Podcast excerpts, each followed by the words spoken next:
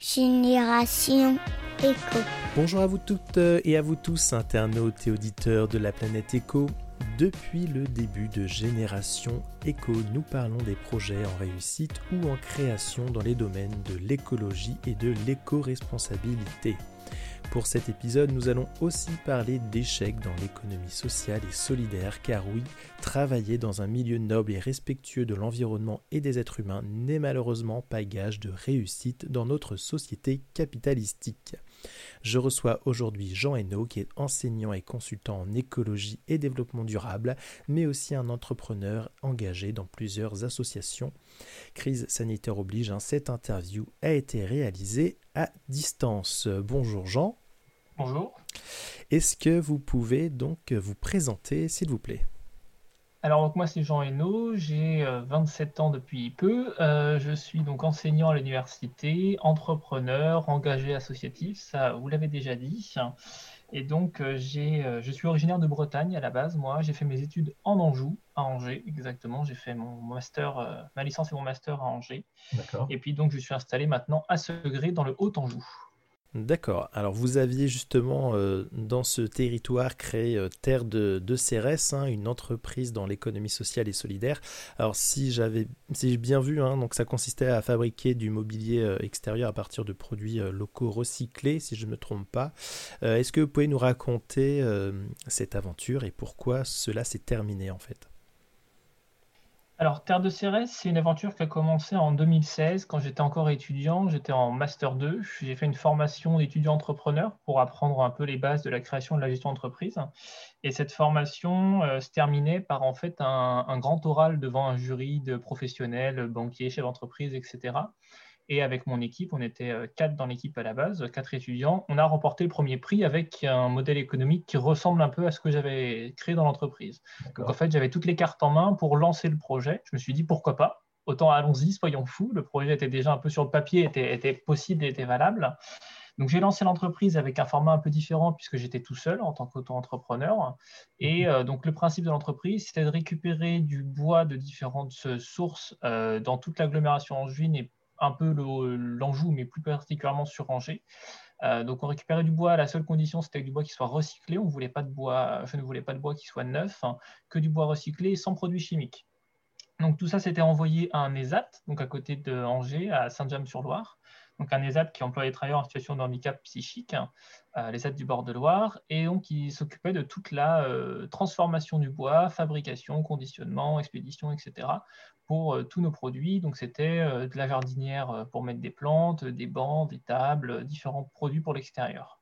Et le principe, c'était d'arriver à avoir un produit qui ait le moins d'impact sur l'environnement, avec une production qui soit locale, une distribution pour commencer plutôt angevine et euh, Pays de la Loire. J'ai eu quelques commandes un peu plus lointaines, mais c'était euh, ponctuel. Mhm. Et euh, également tous les produits qui nous permettaient de créer le, nos produits finis, donc c'est-à-dire le bois, la peinture, la lasure, les vis, etc. Le plus possible était recyclé, écologique et sans aucun impact. D'accord. Oui, effectivement, un, beau projet, euh, en tout cas, euh, euh, d'économie circulaire. Voilà. Et donc, le, maintenant, si on parle de la, la fin de l'entreprise, parce que c'était dans la question, donc en fait, l'entreprise a duré 4 ans, puisque j'ai décidé d'y mettre fin cette année, donc en 2016. Donc, elle avait fêté ses 4 ans et demi, hein, à peu près. et en fait, il y a deux raisons à ça. la première, c'est que bah, en fait, j'étais, euh, il y avait une baisse de motivation de ma part parce que j'étais tout seul dans l'entreprise et que bah, tout seul à tenir tout à bout de bras, c'est pas forcément évident. Il faut faire le commercial, il faut faire euh, la recherche et développement, il faut faire euh, la création de produits avant la commercialisation, etc. Gérer un site internet, beaucoup de choses dont je n'avais pas les compétences et mon entreprise était encore au seuil où j'étais, on va dire, un, un seuil palier où j'avais pas suffisamment de revenus pour embaucher quelqu'un et en même temps pas assez de revenus pour pouvoir sous-traiter et voilà, développer ça différemment. Donc manque de motivation et la crise du coronavirus est arrivée par-dessus. Donc en plus, euh, baisse des commandes de manière assez drastique. Et donc tout ça m'a fait me dire que voilà, il y a peut-être d'autres choses à faire, que l'expérience était belle, c'était une super aventure. J'ai beaucoup apprécié ça et puis euh, ça m'a permis de me lancer en entrepreneuriat et de, me créer un réseau. Mais il était peut-être temps de faire, euh, de passer à autre chose. Oui, et puis ça a vraiment euh, permis d'acquérir effectivement pas mal de, compétences euh, quand on entreprend. Alors c'est vrai que c'est dommage hein, d'apprendre ce, que ce genre de, projet ne, ne, peut pas suivre. Euh, c'est vrai que c'est délicat hein, de, quand on est tout seul hein, de tout mener de front.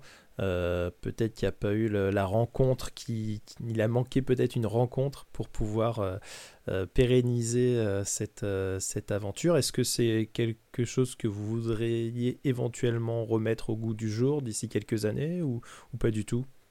Exactement, moi ça fait partie des choses. Donc là, j'ai d'autres activités maintenant, mais il y a l'entrepreneuriat, c'est vraiment ancré en moi. Et euh, j'ai goûté à ça. Une fois qu'on y a goûté en général, on, a bien envie d'y retourner. Donc j'ai d'autres idées, un peu dans le même domaine, rester sur le mobilier écologique, parce que l'industrie du mobilier, c'est une industrie qui est encore très polluante, très lourde, notamment aussi le mobilier en bois, parce qu'on fait venir un peu de n'importe où. On le fabrique dans des conditions un peu déplorables. Et donc l'idée, ce serait de donner de la valeur à ce secteur-là. Donc peut-être d'ici quelques temps, quelques mois, une année ou deux. Et euh, pour rebondir sur ce que vous venez de dire, je c'est pas tant, dans mon cas en tout cas, les rencontres. J'ai rencontré des gens extraordinaires qui étaient prêts à me faire de la com, prêts à faire du design, prêts à faire plein de choses. C'est simplement que je n'avais pas les moyens de les payer en fait. Et euh, donc, si je devais refaire une entreprise, je partirais dès le début euh, sur euh, bah, déjà un apport en financement beaucoup plus important. comme je l'ai dit, je l'ai créé quand j'étais étudiant, je n'avais pas un rond. Donc voilà, je n'ai pas pu mettre, injecter de l'argent dans l'entreprise. Donc je pense que je verrai, réfléchirai à un autre type de statut, un autre type de financement, et puis pourquoi pas peut-être de l'appel à crowdfunding ou ce genre de choses pour financer de manière participative et, créer pour le coup un modèle vraiment dans l'économie sociale et solidaire avec peut-être une scope ou une structure qui me permettent aussi voilà, de, mettre les valeurs directement dans la gestion de l'entreprise. D'accord, ouais, donc vraiment un problème euh, financier. Ok. Euh, j'ai euh, vu que vous étiez aussi animateur de la, fresque pour le climat. Pouvez-vous nous expliquer en quoi cela consiste? Alors, la fresque du climat, c'est une association qui a été créée en 2018 par Cédric Riegenbach, qui est un professeur sur Paris, un enseignant à l'université, et le dispositif, en fait, c'est un outil pédagogique qui euh, sert en fait à présenter les conclusions du GIEC, du rapport du GIEC, de manière assez simple, euh, sous forme de jeu assez ludique, d'une durée de trois heures. Et donc, en fait, c'est des jeux qu'on déploie, euh, c'est un jeu de cartes, en fait, qu'on déploie sur les enjeux du changement climatique. Et donc, ça peut s'adresser à grand public, euh, aux professionnels. C'est aussi quelque chose qui est développé dans les entreprises et également dans les universités, puisqu'il y a le programme avec la fresque du climat de la rentrée climat, où l'objectif c'est de sensibiliser 100 000 étudiants euh, d'ici euh, là la fin de l'année décembre. Donc avec le ah Covid, on a été un petit peu, un petit peu obligé de revoir nos, ambitions à la baisse ou décaler. c'est plus vraiment une rentrée climat, c'est une année climat plutôt. voilà. Mais l'objectif c'est quelque chose de national. On est très très nombreux en tant qu'animateurs, on est plusieurs milliers. Euh, beaucoup de bénévoles aussi, et on fait ça dans différents lieux. Euh, sur Angers, on a fait ça au, 121, on fait ça dans les maisons de quartier, on fait ça dans différentes euh, structures qui nous accueillent et on propose au public de sensibiliser comme ça au changement climatique. D'accord, oui, j'ai vu aussi à la Chambre de commerce et d'industrie, hein, c'est ça, non? C'est ça sensibiliser les dirigeants d'entreprise à l'occasion d'un séminaire ou d'un colloque. Voilà, on s'intègre dedans et puis on fait, alors euh, voilà, normalement le jeu dure trois heures avec euh, vraiment une heure et demie de mise en place et puis un petit peu avant de discussion avant et après sur qu'est-ce que c'est les enjeux climatiques et comment on fait pour améliorer notre, notre impact. Mais on peut aussi le décliner, ça arrive en version plus express quand on a vraiment des créneaux euh, plus courts. Mais l'idéal, c'est trois heures pour bien tout comprendre. Et l'idée, c'est bien de se baser sur le GIEC pour avoir un, un, fond scientifique le plus cohérent possible, le plus concret. D'accord, le GIEC est un peu le rapport Midos ou pas du tout, non? Ça... Euh, non, parce que vraiment le GIEC maintenant c'est, on va dire, plus actuel que le rapport Midos. Donc euh, voilà, on permet de se baser sur des données plus scientifiques, plus chiffrées, vraiment. Alors après, nous, en, tant qu'animateurs, on est sensibilisés, on connaît le rapport Midos, on connaît tout ce qui gravite autour et donc on va plus loin. Mais les cartes vraiment à jouer euh, apportent des, les graphiques qu'il y a dessus, les données chiffrées qu'il y a dessus, tout ça vient du GIEC pour qu'on puisse voilà, vraiment avoir un, fond scientifique qui soit, euh, euh, on peut pas le contredire, quoi. D'accord. Ok. Alors, on a parlé hein, de l'université. Hein. vous êtes chargé d'enseignement donc à l'Université catholique de l'Ouest à, Angers, donc en master 2 écologie et développement durable. Euh, en quoi consiste un peu, en plus de montrer la fresque du climat aux, aux étudiants, en quoi consiste un peu vos enseignements?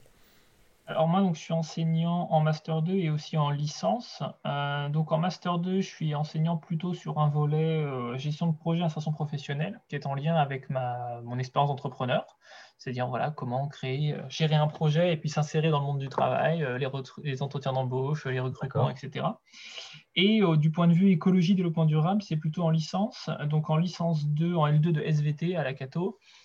Euh, j'enseigne vraiment un cours qui s'appelle Écologie et développement durable. Donc, c'est une initiation euh, sur toutes les dynamiques du changement climatique, du euh, quel est notre impact sur l'environnement, comment faire pour le réduire, avec des exemples concrets. Et mon cours, en tout cas, enfin, pour ma part, ça se se projette un peu sur des biais euh, entreprises, associatifs, euh, privés, etc., pour montrer qu'à tout niveau de la société, on peut euh, réduire notre impact environnemental. D'accord. Et en licence pro également, licence pro qui est une licence pro sur la gestion de l'environnement, j'interviens plutôt là sur du management de développement durable, donc là vraiment appliqué à l'entreprise avec des, thématiques comme l'économie circulaire, l'écologie industrielle, les, la RSE, etc.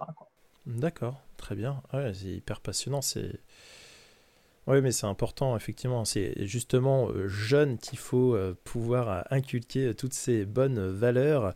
on arrive sur une de mes questions récurrentes hein, sur mon podcast. C'est justement que pensez-vous du fait que les futures générations auront une fibre un peu éco? Alors, vous vous baignez dedans, mais est-ce que vous pensez que ça va se généraliser à ce niveau-là? Pense que oui. moi, je vois ça. Bon, évidemment, voilà, je baigne dedans et les étudiants je, avec lesquels je discute sont sensibilisés déjà un peu à ce domaine-là.